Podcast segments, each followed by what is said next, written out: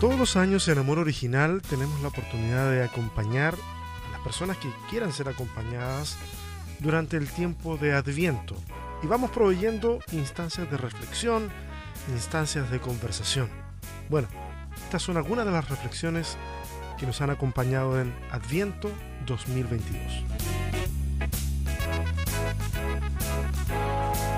Ok, ¿qué a todos? ¿Qué a todas? Bienvenidos y bienvenidas a la segunda lectura de Adviento que estamos compartiendo en Amor Original.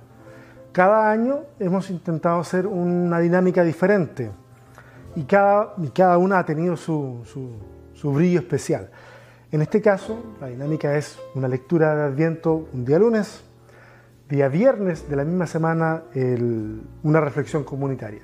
La semana pasada lo hicimos de esa forma, tuvimos la reflexión comunitaria ese día viernes y fue excelente, fue fantástica mucha participación, muy buena participación también. Es hermoso cuando podemos conversar de las cosas que nos importan, en este caso conversar del texto bíblico, que es una costumbre que se lamentablemente se ha perdido en la iglesia cristiana protestante. También podría ser la católica, pero hablo de lo que yo conozco y se ha perdido y debiéramos recuperarla. Estás invitado, estás invitada a ser parte de esa lectura comunitaria que se hace grupal, todo el mundo habla, pero no se transmite. Se guarda, pero no se transmite por redes sociales. Eh, si quieres ser parte, déjanos un comentario, te mandamos el link, no hay problema. Y es más, yo a lo mejor te puedo hacer una invitación todavía mayor.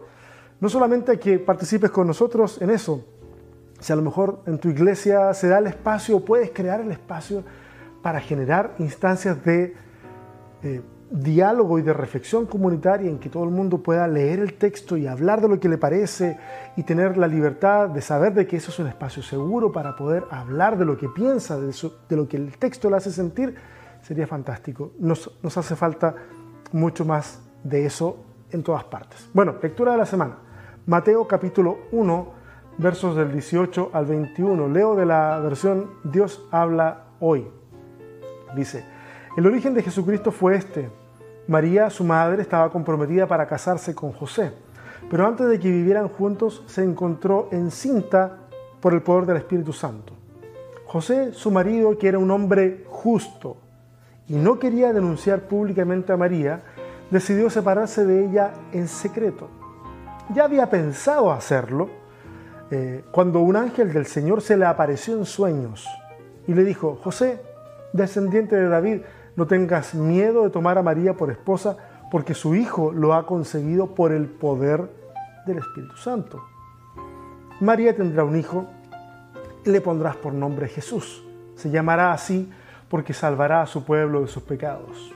Claro, porque Jesús es la, versión abreviada. En español no parece ser abreviada, pero en hebreo sí, es la versión abreviada de Josué, que significa en ambos casos Yahvé salva, Yahvé libera. Bueno, cosas interesantes del texto que alcanzo a observar. El primero de ellos es que aquí nos habla acerca de que eh, eh, este, hay un periodo intermedio entre que eh, esta pareja es prometida el uno para el otro y el momento del, casamiento formal como tal. A ese, a ese interín se le llamaba desposorio. Y lo interesante del desposorio era que una infidelidad que ocurriera en el desposorio eh, era considerada a los ojos de la ley de la Torah tan grave como si fuese adulterio. Y aquí nos encontramos con, ese caso. Eh, María está embarazada y las posibilidades son que haya sido José, que María haya sido infiel con, con otra persona, que a María la hayan violado. Tres posibilidades. José no ha sido, eh, y el texto no nos da indicaciones de que haya sido violada, pero era una cuestión que ocurría en el mundo antiguo. Los soldados romanos, las legiones que pasaban por estos pequeños pueblos, en muchas ocasiones eh, violaron a las mujeres de esos lugares. Era una posibilidad. El texto no lo menciona. Parece que la posibilidad es que haya sido infiel, porque resulta que eh, José decide dejarla. Esa es, la, decisión. Se da cuenta de lo que está ocurriendo y dice, ok, me voy a salir de acá. Pero el verso 19 es bien interesante. Dice, José, su marido, se dan cuenta que a pesar de que es el desposorio, se sigue, el lenguaje sigue siendo el de marido y mujer, como si estuvieran casados. Por eso que dice su marido, que era un hombre justo y no quería denunciar públicamente a María, decidió separarse de ella en secreto. Y aquí donde me llama la atención eso de dejarla en secreto porque era justo. Dejarla en era justo y decide dejarla en secreto. Pero aquí nos se tiene que hacer la pregunta un poquito más atrás de, del por qué. La pregunta puede ser, ¿qué es ser justo? En el mundo antiguo, eh, no solamente en la cultura hebrea, también en la cultura griega, ser justo es, en términos muy básicos, darle a cada cual lo que le corresponde. A cada cual lo que le corresponde es actuar con justicia. Y José es un hombre que debe sus actos de justicia a Yahvé. Eh, ¿Qué es darle lo que le corresponde a Yahvé? Bueno, está la ley, está la ley del Señor, está, está la Torá. Un judío observante de la época vivía 24 horas, 7 días a la semana, pensando en que lo que hacía y el estilo de vida que tenía eh, honraba o no honraba a Dios. Es, es, es la dinámica en la que se vive en ese tiempo, en ese momento de la historia. Por lo tanto, si yo quiero saber qué es lo que le corresponde a Dios en cada acto, tendré que saber lo que dice el texto. Y uno se pregunta, bueno, ¿el texto dice algo sobre la situación que está enfrentando José? ¿Dice algo específico que uno pudiera decir, ok, eh, obedeciendo esto se hace justicia y por lo tanto esta persona es considerada justa? Bueno, sí, el texto bíblico de la Biblia hebrea sí hay un elemento que está implícito, está, perdón, explícito que habla del tema. Es Deuteronomio 22, capítulo, capítulo 22, versos 23 y 24. Y dice así, escuchen. Si una muchacha virgen es prometida de un hombre y otro hombre le encuentra en la ciudad y se acuesta con ella, serán llevados los dos ante el tribunal de la ciudad donde serán condenados a morir apedreados. La joven por no pedir socorro estando en plena ciudad, y el hombre por deshonrar a la mujer de su prójimo. Así acabarán con el mal que haya en medio de ustedes. Es imposible ver este asunto, esta ley, y darme cuenta de la tremenda insensibilidad y la ignorancia del mundo antiguo. Como lector del siglo XXI no me corresponde a mí juzgar moralmente lo que hace el mundo antiguo porque es otro escenario, otra forma de ver la vida. No, no, puedo, no puedo ser condenatorio, pero, pero es evidente que aquí hay ignorancia de lo que puede ocurrirle a una mujer cuando es violentada sexualmente. Y mi, problema, eh, hablo acerca de este de que no pide ayuda, y es que a veces hay un bloqueo por el temor, y a veces nosotros mismos nos bloqueamos frente a situaciones difíciles. Justifico la ignorancia en el mundo antiguo, pero la ignorancia en el mundo de hoy, porque hoy día todavía seguimos escuchando gente que dice, bueno, ¿y por qué no dijo antes? ¿Por qué no habló? Eh, a lo mejor se lo buscó. Y siempre ponemos en tela de juicio a quien es la víctima. Todavía no hemos aprendido, pero no me quiero ir por ese lado ahora. ¿Se dan cuenta que lo que dice el texto ilustra más o menos la situación que vive José con ella. Es decir, si quiere ser justo con la ley, tendrá que denunciarla y tendrá que morir apedreada. No sé si hay tantos registros de apedreamientos por esto en el mundo antiguo, pero de seguro que gratis no iba a salir todo esto.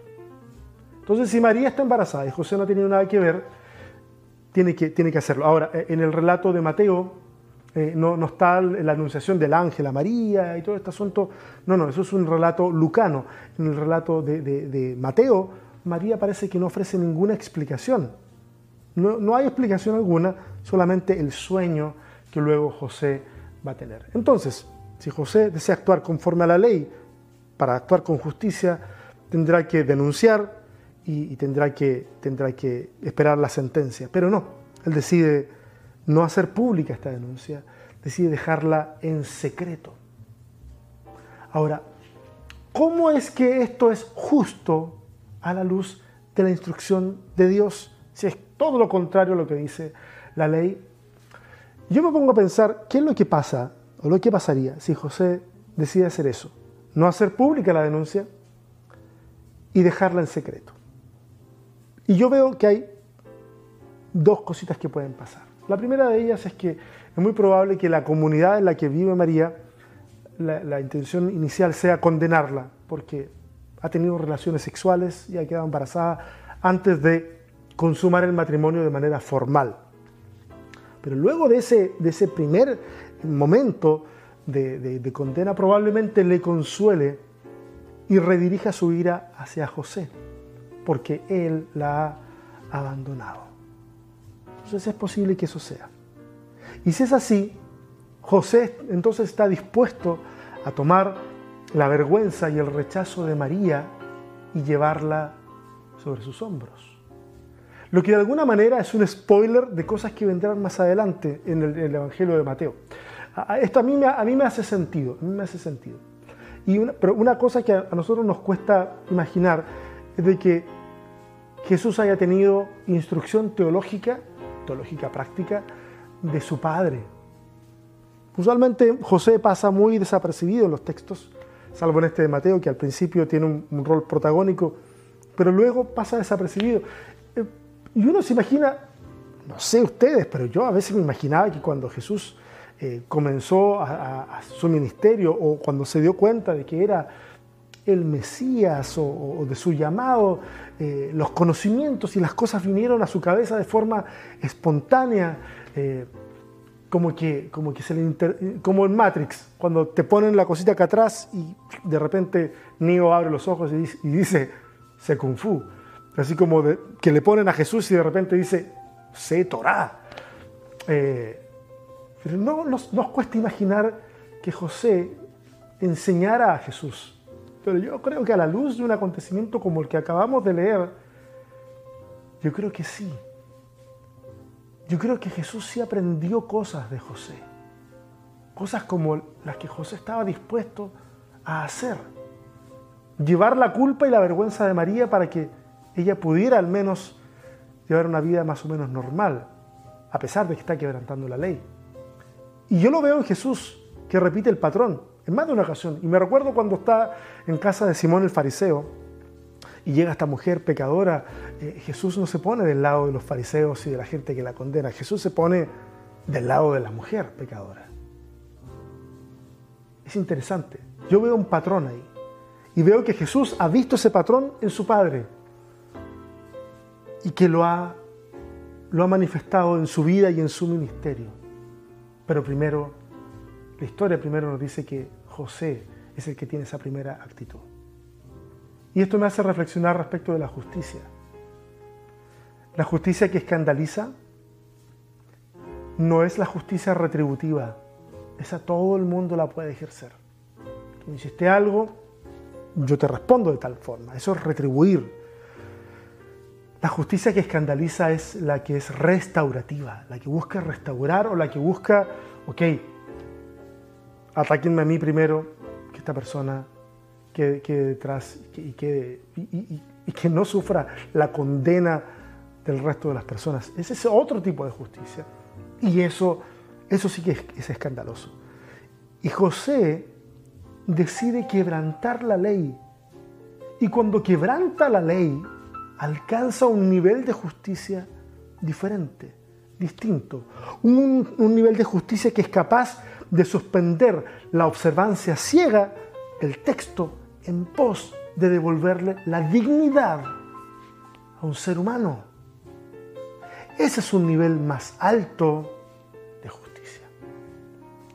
Y hoy tenemos, en nuestro día de hoy, tenemos minorías, que así como María, son blanco fácil del rechazo. Un, rechazo que por supuesto somos cristianos evangélicos, por supuesto que hemos fundado nuestro rechazo usando la Biblia. Pero el ejemplo de José y posteriormente el ejemplo de Jesús nos muestra que podemos y debemos ejercer un tipo diferente de justicia, una que sea capaz de devolverle la dignidad al rechazado, a la rechazada, que sea capaz de entregar amor, contención a aquellos que por demasiado tiempo solo han recibido de parte del cristianismo condena, crítica, opresión, discriminación.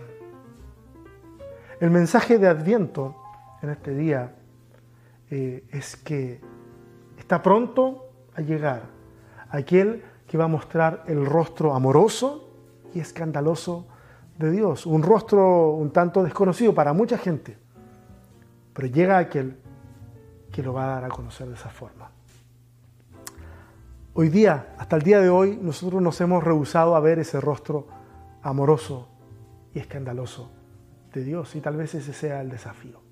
Mira, la semana pasada, tengo escrito aquí, la semana pasada la encomienda fue vencer nuestros prejuicios. Esta semana lo que decimos es, es tiempo de adviento, es tiempo de manifestar la justicia de Dios. Y la justicia de Dios tenemos que manifestarla todos nosotros, tú y yo. Es una justicia que está en medio, que la podemos hacer brotar en medio de nosotros. No cae desde el cielo. Está aquí. Y es tu labor, mi labor, que pueda verse. Un fuerte abrazo. Nos estamos viendo y conversando el próximo viernes.